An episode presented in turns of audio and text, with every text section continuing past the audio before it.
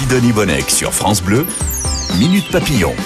Bonjour et bienvenue dans Minute Papillon, la radio, celle que vous adorez, née il y a 101 ans, imaginez. Mais qui l'a inventée Qui l'a imaginée? Et puis votre radio bleue, comment est-elle devenue France Bleu que vous aimez tant? Vous allez revivre les grandes heures de la bande FM. Et puis, guerre en Ukraine, pandémie mondiale, réchauffement climatique, les mauvaises nouvelles s'enchaînent et se déchaînent. Et si nos médias nous rendaient malades? Priorité au direct parce qu'on a des images à l'instant euh, de euh, Notre-Dame euh, à Paris où un incendie s'est déclenché il y a quelques instants. Les combats continuent de faire rage dans le Donbass. Sur ces images, les destructions infligées après une frappe de missile dans la ville de Sloviansk. Trois civils ont été tués et plusieurs autres blessés. On suit ce match avec vous, Franck Ballanger, Jacques Vendroux et notre consultant Claude Puel. On va évoquer un instant ce qui euh, s'est produit il y a quelques minutes. Vous avez entendu euh, le stade en, dans son ensemble a, entendu euh, des explosions à proximité. Est-ce que vous pouvez nous en dire plus? Seul grand titre ce soir, la Guadeloupe, à l'heure des inondations. Les fortes pluies ont fait des victimes. Le 13 novembre 2015, euh, les attentats dans ce grand stade de France, mais également euh, Notre-Dame de Paris qui brûle, mais aussi euh, la guerre en Ukraine avec chaque jour depuis le 24 septembre, le 24 février, ces nouvelles qui tombent, ces, ces inondations en Guadeloupe et encore on a pris un dixième de l'information de chaque semaine. Ça s'appelle, ça a un nom, cette consommation on va dire quotidienne et même parfois chaque heure, on va consommer cette euh, actualité frénétiquement. Avant de vous révéler ce nom, qui est un nom en anglais, voici pour euh, l'indice, on accueille Guillaume Jacquemont. Bonjour. Bonjour Sylvie. Je suis ravie de vous accueillir. De nouveau dans Minute Papillon, vous êtes journaliste au magazine Cerveau et Psycho qui publie un dossier passionnant quand les médias rendent malade de peur. Alors pour bien comprendre, c'est vraiment passionnant parce qu'on va se glisser dans la peau d'une femme. Elle s'appelle Fanny, elle a 43 ans. Pour la situer, elle fait quoi dans la vie? Alors, elle est, cadre commercial dans les assurances. Elle a deux enfants, elle est divorcée. Et, euh, et, donc un jour, peu après la guerre en Ukraine, elle vient voir son psy en lui disant j'ai mal partout. J'ai des douleurs physiques et j'ai fait tous les examens possibles. J'ai fait des IRM, des scanners. Euh, les médecins me trouvent aucune cause, aucune lésion, aucune infection. Et donc mon médecin pense que c'est d'origine psychologique.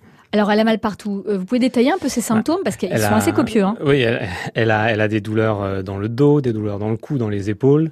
Euh, mais elle a aussi des maux d'estomac, elle a des migraines, parfois la sensation de perdre connaissance, des palpitations cardiaques, des sensations d'étouffement. Enfin, elle a vraiment des symptômes. enfin, ça va mal, quoi. Des sentiments de déprime aussi, un sentiment de déprime? Alors, des sentiments surtout d'anxiété. En fait, au début, elle, elle insiste vraiment sur le fait que c'est un problème physique, mais son psy, en creusant un peu, va s'apercevoir que tout ça, c'est une somatisation d'une énorme anxiété, en fait. Alors, son psy, c'est Grégory Michel?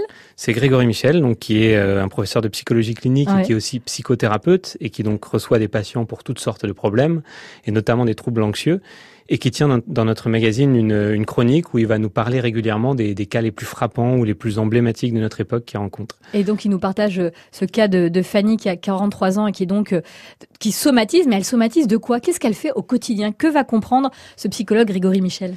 Il va, il va comprendre qu'en fait, elle est dans une consommation euh, compulsive de, médias et d'informations négatives, comme celle que, que vous avez euh, diffusée au début de cette émission. Et, euh, et, donc, dès le matin, elle va se connecter sur les réseaux sociaux, suivre les fils d'actu, en, donnant le petit déjeuner à ses enfants, elle va écouter la radio. Ensuite, elle va suivre, elle va lire les grands quotidiens. Elle va 20-30 fois par jour consulter son portable, avoir toujours des fenêtres ouvertes. Le soir, avant de s'endormir encore, elle va lire, lire, lire des informations souvent négatives, souvent anxiogènes, et sur toutes sortes de médias plus ou moins fiables. Et pourquoi elle le fait autant en fait? Qu'est-ce qu'elle va Pourquoi ça ne lui suffit pas, par exemple, d'écouter une heure d'info le matin euh, ben. avec France Bleu, par exemple, des chaînes du groupe Radio France? En fait, elle, elle, a un peu mis le doigt dans un cercle vicieux, c'est-à-dire qu'elle confie elle-même avoir besoin de s'informer sur les situations en continu, quoi. Ah, de prendre des nouvelles heure par heure, quasiment. Voilà, heure par heure, c'est des, des, situations qui sont très anxiogènes, et euh, elle a besoin de savoir, euh, de savoir comment elle se déroule, comment elle se déroule. Ah, donc, euh, ah oui, paradoxalement, c'est pour calmer son stress? C'est pour pour calmer son stress. En fait, elle, s'imagine toujours le pire, en quelque sorte. C'est une sorte de stress anticipatoire. Et par exemple, sur la guerre en Ukraine, qui a, qui a accentué le problème, euh, bah, elle avait des images de, de, chars russes envahissant la France. Donc, euh, elle a toujours des scénarios catastrophiques anticipatoires et elle a besoin de vérifier heure par heure que, euh, que ses pires prédictions ne se réalisent pas. Quoi. Et, et ça concerne pas que Fanny, ça concerne beaucoup de monde. Ça. Enfin, moi, je sais qu'au début de la guerre euh, en Ukraine, et on est pas mal à France Bleu et autour de moi aussi, avoir eu vraiment des angoisses, des palpitations, et on allait en effet consulter régulièrement pour savoir mais où on en était de cette situation? Oui, tout à fait. Bah, c'est un, mal un peu euh, qui s'est accentué avec euh, euh, bon déjà on a plusieurs situations très très anxiogènes avec la pandémie, avec la guerre en Ukraine, puis aussi des, choses plus de fond comme le réchauffement climatique.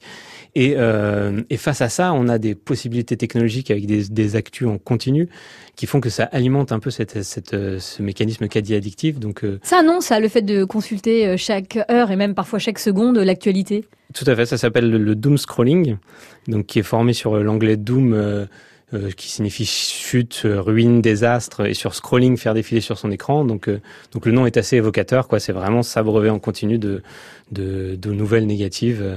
de façon un peu compulsive. Et, et a été tellement mal, Fanny, qu'elle racontait à, son psy que le soir, elle, elle faisait des calculs pour s'endormir, c'est ça? Oui, tout à fait pour s'endormir. Elle n'arrivait pas à s'endormir en fait sans savoir compter et recompter euh, tout l'argent qu'elle avait sur ses comptes en banque parce que euh, elle voulait être sûre de, de pouvoir euh, toujours faire face s'il y avait un pépin quoi. Et donc, euh, donc c'est une, une, forme d'arythmomanie qu'on appelle ça dans le jargon psychiatrique, une façon de, de, de, calmer ses angoisses en comptant toutes sortes de choses. Quoi. En tout cas, c'est bien qu'elle soit allée pousser la porte de son psy et qu'elle soit allée se confier parce qu'il y a des solutions. Comment sortir de cette angoisse poisseuse créée par la consommation excessive d'actualités sombres? Les réponses dans Minute Papillon. Minute Papillon, on en apprend tous les jours sur France Bleu. C'est un mal terrible de notre époque, surconnecté et surinformé, le doom scrolling, ou comment vous et moi on passe nos journées à lire des informations déprimantes sur les réseaux sociaux. On appelle ça suivre l'actu, mais de manière frénétique. Il y a ça évidemment sur les sites d'infos, les chaînes d'infos en continu. Et comment ça nous rend malade de stress et d'impuissance, c'est ce qu'on découvre avec Guillaume Jacquemont, journaliste au magazine Cerveau et Psycho, qui publie en partenariat avec Minute Papillon ce dossier passionnant quand les médias rendent malade de peur et pour comprendre, c'est le professeur de psychologie et clinique Grégory Michel qui nous dévoile dans votre magazine l'histoire de Fanny, 43 ans, qui est cadre dans les assurances et qui est malade des médias. Alors, elle, consomme l'actu tous les jours. Elle a des insomnies, des maux de dos, des, passages, enfin de la déprime, hein, on peut dire, au quotidien. Pourquoi est-ce que Fanny, elle est particulièrement sensible à ces informations? Parce que on est plusieurs, on est beaucoup à avoir été affectés, à être affectés par cette actualité, mais on est aussi quelques-uns à décrocher, à arriver à aller mieux, à, soigner un peu nos, pathologies, tandis que d'autres vont vraiment sombrer. Et c'est très important, il ne faut pas en avoir honte. Non, mais il y a effectivement une question de, de personnalité, de, de profil euh, personnel. Donc là, la Fanny, typiquement, elle a un profil assez anxieux à la base. Euh, elle accepte, elle a du mal à accepter l'incertitude, l'imprévu. Euh, C'est-à-dire qu'on on le voit même dans son travail, dans sa vie personnelle, dès que quelque chose n'est pas euh, contrôlé, anticipé, elle s'attend à ce que ce soit forcément négatif. Ouais. Et donc ça... Euh, c'est lié à quoi? Son histoire Ce genre de profil C'est lié à plusieurs choses. Alors d'abord, euh, dans, dans, les troubles anxieux en général, il y a souvent une sensibilité génétique. Hein, nos gènes ouais. déterminent en partie notre personnalité. Ah oui? Il y a une Et sensibilité génétique. Il y a une sensibilité ah ouais. génétique, oui. Si, si vous êtes d'une famille très anxieuse, vous avez plus de mmh. chances d'être aussi un peu anxieux. Et, euh, et il y a une question d'histoire personnelle, effectivement. Euh, Fanny a, a, une histoire un petit peu difficile euh, avec son père qui, qui a quitté sa mère brusquement quand elle était enfant. Son mari l'a aussi quitté brusquement un peu plus tard. Et, et tout ça, elle l'a pas vu venir du tout, quoi. Donc c'est, ça a contribué à, à lui faire forger l'idée plus ou moins consciente que tout ce qui est imprévu, tout ce qu'elle voit pas venir, est négatif. Et donc ce, ce, besoin de, de, suivre tout ce qui se passe pour anticiper en permanence, quoi. Et pour avoir l'impression de contrôler ce qui, ce qui arrive dans, dans le monde, malheureusement, on a un sentiment d'impuissance parce qu'en vérité, on peut pas faire grand chose nous à notre niveau. Face non, à tous en vérité, ces effectivement, c'est aussi ça, bah, dans, dans, sa souffrance et dans le, la souffrance qu'éprouve ce type de patient, c'est effectivement un, un sentiment d'impuissance, de pas pouvoir agir sur des événements qui, euh, qui nous dépassent énormément. Euh, mais il faut quand même nuancer cette idée qu'on peut pas du tout agir parce que euh, ça, ça a été notamment étudié dans le cadre de l'éco-anxiété, c'est-à-dire les gens qui sont très inquiets du changement climatique. Euh, effectivement, individuellement, c'est des problématiques qui nous dépassent. Euh, on va pas les résoudre tout seul, mais commencer à faire des actions simples, euh, par exemple, euh, voilà, prendre moins la voiture, manger moins de viande, tout ça.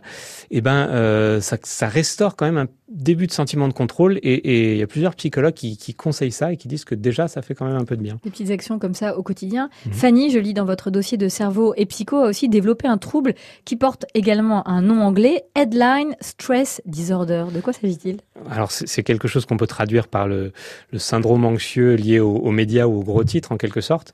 Donc bah, c'est exactement ce qu'on a décrit en fait. C'est euh, cette consommation compulsive d'informations négatives, elle finit par, euh, ah oui, c'est déclencher au, au, doom, scrolling. Voilà. D'accord. c'est le nom de la euh, pathologie en fait. C'est le nom de la pathologie que ça déclenche en fait, que ça peut déclencher certaines personnes. Donc ils vont avoir une énorme anxiété, des, des symptômes somatiques euh, et une, grande souffrance psychique. Et vous prenez des exemples, Guillaume Jacquemont, dans ce numéro de Cerveau et Psycho. Par exemple, la, pandémie, la pandémie Ebola. On est déjà à quelle époque? Que s'est-il passé pour resituer un peu l'événement? Alors on est en 2014 et il y a une une, épidémie d'Ebola euh, en Afrique de l'Ouest, et il y a un cas qui est détecté aux États-Unis. Et ça, ça déclenche une tempête médiatique et une énorme ah inquiétude dans la population américaine et qui s'avère sans commune mesure avec le risque réel, puisqu'au final, il y aura, il y aura quatre contaminations et un mort aux États-Unis. Donc, euh, donc ça restait, euh, la plupart des gens ne, ne couraient aucun danger, mais, mais juste en consultant ces médias, ben, ça déclenchait des, des grosses inquiétudes dans la population. Autre, euh, autre point hyper important de cet article et de ce dossier euh, dans Cerveau et Psycho, euh, c'est le, traitement. Évidemment, Grégory Michel, le, psychologue, ne va pas laisser Fanny comme ça. Qu'est-ce qu'il fait? Qu'est-ce qu'il met en place pour soulager sa souffrance? Alors, il s'attaque au problème à deux niveaux. En fait, c'est assez classique mhm. contre ce type de problème. D'abord, il faut régler le comportement problématique, donc la consommation de médias négatifs. Et ensuite, il faut apprendre à mieux gérer ses émotions.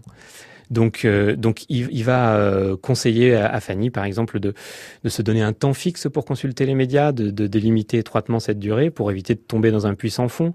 Euh, aussi de travailler sur le qualitatif, c'est-à-dire de plus aller sur des médias un peu alternatifs qui vont juste l'abreuver euh, d'images, de, d'images très chocs, très sensationnelles et très anxiogènes. un peu de breaking news permanent avec n'importe quelle actu.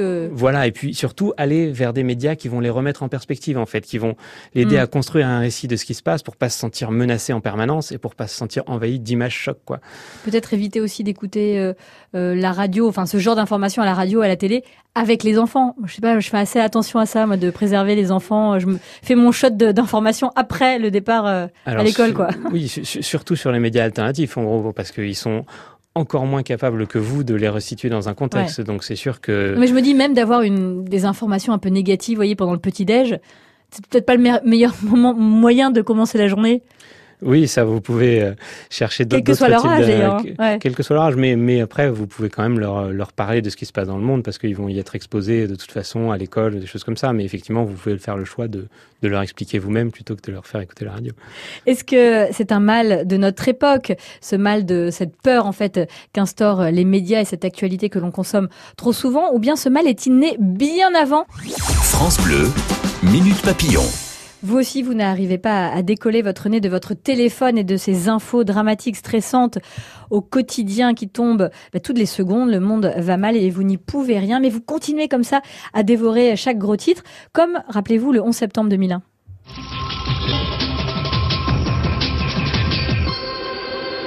Bonjour à tous, ce flash spécial pour vous annoncer ces très spectaculaires explosions. Ce serait un attentat selon les médias américains à New York, au cœur de Manhattan. vous découvrez euh, l'image. Euh, en l'espace de 20 minutes, deux avions ont percuté les prestigieuses tours jumelles du World Trade Center, donc dans le quartier de Wall Street, en plein jour, à 9h moins quart heure américaine. Les tours euh, sont en feu, vous l'avez vu. Pas de bilan pour l'instant. On parle de plusieurs morts au moins et de dizaines de blessés, puisque à ce moment de la journée, ces bureaux du quartier de Wall Street sont déjà bien sûr David Pujadas qui découvre sur France Bleu en même temps que vous, avec effarement, euh, cette actualité et ces attentats du 11 septembre. Guillaume Jacquemont, vous êtes journaliste au magazine Cerveau et Psycho et vous venez pour euh, ce dossier passionnant quand les médias rendent malades de peur. Et vous avez d'ailleurs fait euh, état d'une étude dans, dans ce dossier de 2013 sur l'exposition répétée aux médias qui traitait du 11 septembre. Et dix ans après les faits, on y pense encore et ça crée encore des dégâts. Alors, en tout cas, plusieurs années. En fait, c'est effectivement des, une étude qui a, qui a interrogé euh, toute une série d'Américains euh, pour voir leur état psychologique et ils se sont rendus compte que, que plus ils avaient consommé de médias traitant de ces attentats, plus ils présentaient les symptômes de, stress post-traumatique. Et euh, ça durait, alors pas forcément dix ans, mais sur plusieurs années, typiquement deux, trois ans, euh, ben, on avait encore cette, cette détresse psychique qui était là. quoi. Est-ce que ce mal terrible qu'on a, qu'on a décrit de, de, de peur liée à la surconsommation des médias et à l'actualité effroyable, euh, est-ce que c'est un mal de notre époque? Parce que justement, notre époque est surconnectée avec les réseaux sociaux qui ont explosé, ou ça, ça, déjà, ça existe déjà depuis quelques années, ou peut-être même quelques siècles? Alors, c'est c'est très probablement accentué à notre époque parce qu'effectivement avec euh, avec cette abondance d'informations, euh, les réseaux sociaux, euh, etc. ça peut faire qu'aggraver le problème. Mais effectivement, c'est pas si récent que ça. En fait, dès qu'on a commencé à avoir de l'information continue, et ça c'est venu avec la radio, typiquement à la fin du 19e, au début du 20e siècle, on a eu cette inquiétude et on décrivait déjà déjà à cette époque des sortes d'épuisement psychique. Alors à l'époque, on parlait pas de deadline stress disorder, on parlait plutôt de neurasthénie, mais mais on décrivait quand même cet épuisement psychique qui déclenchait aussi parfois des maux de tête. Il y, a même une femme qui a demandé un divorce. Pour quelle raison? Voilà. Alors, il y en a eu d'autres, mais Il y avait des inquiétudes et à ça. Il y a une femme, effectivement, c'est un article des années, qui date des années 20 dans le New York Times. Et une femme demande le divorce parce que son mari souffre, selon elle, de radiomania, c'est-à-dire qu'il écoute tout le temps la radio et que, euh, selon ses mots, hein, il lui prête plus attention à sa radio qu'à elle-même, quoi.